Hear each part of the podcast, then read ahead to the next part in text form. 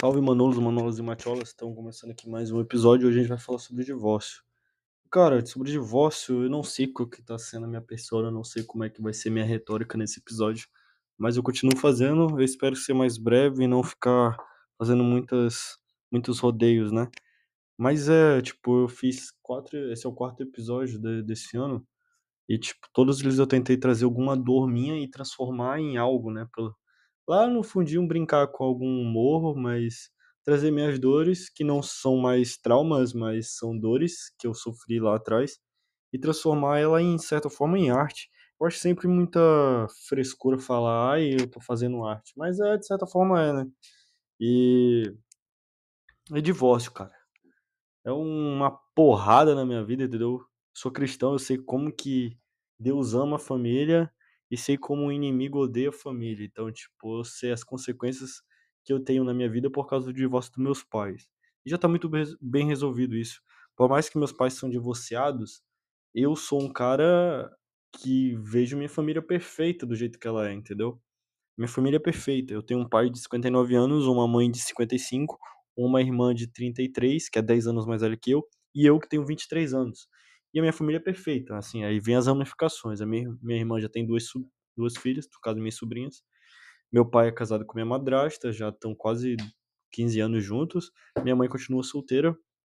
E a minha família é perfeita, tem avós, né, então e por aí vai. Mas o núcleo da família é esse, basicamente. Meus pais se separaram quando eu tinha uns 4 anos de idade, tá ligado? 3 para 4 anos, e eu lembro de alguns flashes do meu pai tomando café com ele, pá, aqui na na minha casa, tomando banho com meu pai, hã, sabe?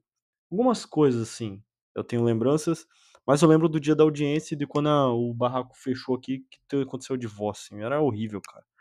E lá eu lembro na audiência, assim, tipo, normalmente a gente pensa que uma audiência de juiz é aquela sala de de filme americano, né, mas é uma sala normal de escritório, e eu não entendia direito, assim, eu tinha 4 anos, mas eu lembro. E e é isso, tá ligado? Hum, eu lembro que quando eu era mais menor, meu sonho era que meus pais voltassem. Eu lembro que tinha essas paradas de estrela cadente, pedir pra Papai Noel, né, escrever cartinha. Eu lembro que um eu sempre pedia para meus pais voltarem e ganhar um Play 2. Eu ganhei o Play 2, mas não meus pais não voltaram. E era meu sonho, tá ligado? Hoje não é mais, eu sei que isso é uma idealização e provavelmente é só correr atrás do vento, mas tem sonho de pessoas que têm um pai junto que é os pais deles separar, porque é um inferno, os caras começam a brigar e tal. então, tipo, o meu sonho de pequeno era que meus pais voltassem, e tenho certeza que alguém que tá escutando sonha que teus pais separem. Ou não, né, vai que tipo mas eu sei que tem histórias que as pessoas é tão ruim a convivência dos pais na mesma casa, que é o sonho da criança que eles se separem.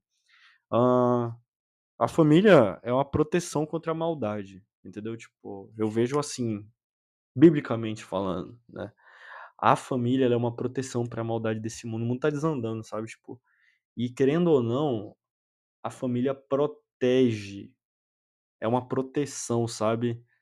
O pai cumpre o papel dele, a mãe cumpre o papel dela e isso protege a família, sabe.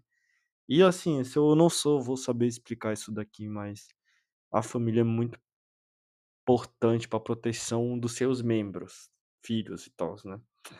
É é difícil achar piadas para esse tema, por mais que eu tô buscando, sabe, mas é difícil.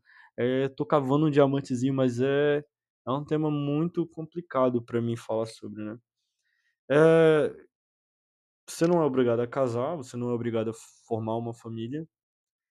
Seja que nem o apóstolo Paulo, o apóstolo Paulo, se tu ler lá nas cartas paulinas dele, ele, tipo, vai chegar um ponto assim que ele fala: "Mano, não recomendo que vocês casem, porque isso é perca de tempo, né, no céu não vai ter casamento, tipo, a gente vai ser que nem anjos", né, não que a gente vai ser um anjo, mas a gente não vai ter esse essa preocupação: "Ah, eu era casado com ela e lá no céu a gente vai ser casado", não, vai ser, tipo, outra parada, individual, entendeu, tipo, não vai ter casamento, então, isso é uma coisa daqui 120 anos no máximo que tu vai ficar no casamento, entendeu? E depois é outra história. E é isso, cara. Muito obrigado pra quem escutou esse episódio. Esse episódio você curtiu, era meu objetivo mesmo, fazer um episódio mais curto. E obrigado pra quem escutou até o final e próxima semana tem mais um episódio. Valeu, Manolos, Macholas e Manolas e Macholas e Flames e Manulitos.